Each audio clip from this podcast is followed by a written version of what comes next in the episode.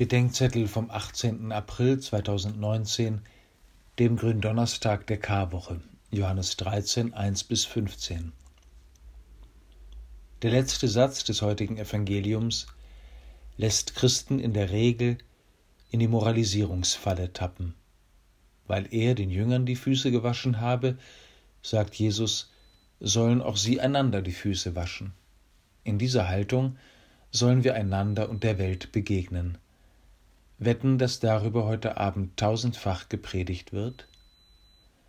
Davon handelt der Rest des Textes aber gar nicht. Der handelt davon, dass sich die Jünger die Füße waschen lassen sollen.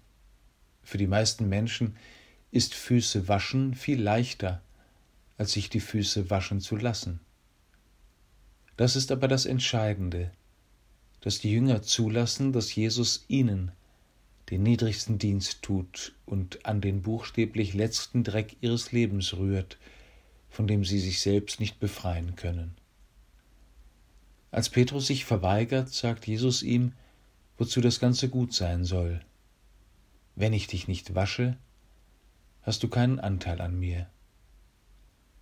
Es geht um seine Anteilgabe und unsere Anteilnahme an der Liebe und am leiblichen Leben Jesu. Deshalb gehören Fußwaschung und Eucharistie zusammen.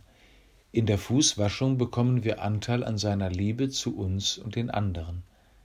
In der Eucharistie bekommen wir Anteil an seinem Leib und Leben, weil wir leiblich mit ihm verbunden lieben sollen. Davon handelt das ganze Leben Jesu und der Kirche und unser ganzer Glaube, dass wir schon hier Anteil am Leben Gottes und an seiner leiblichen Liebe zur Welt bekommen.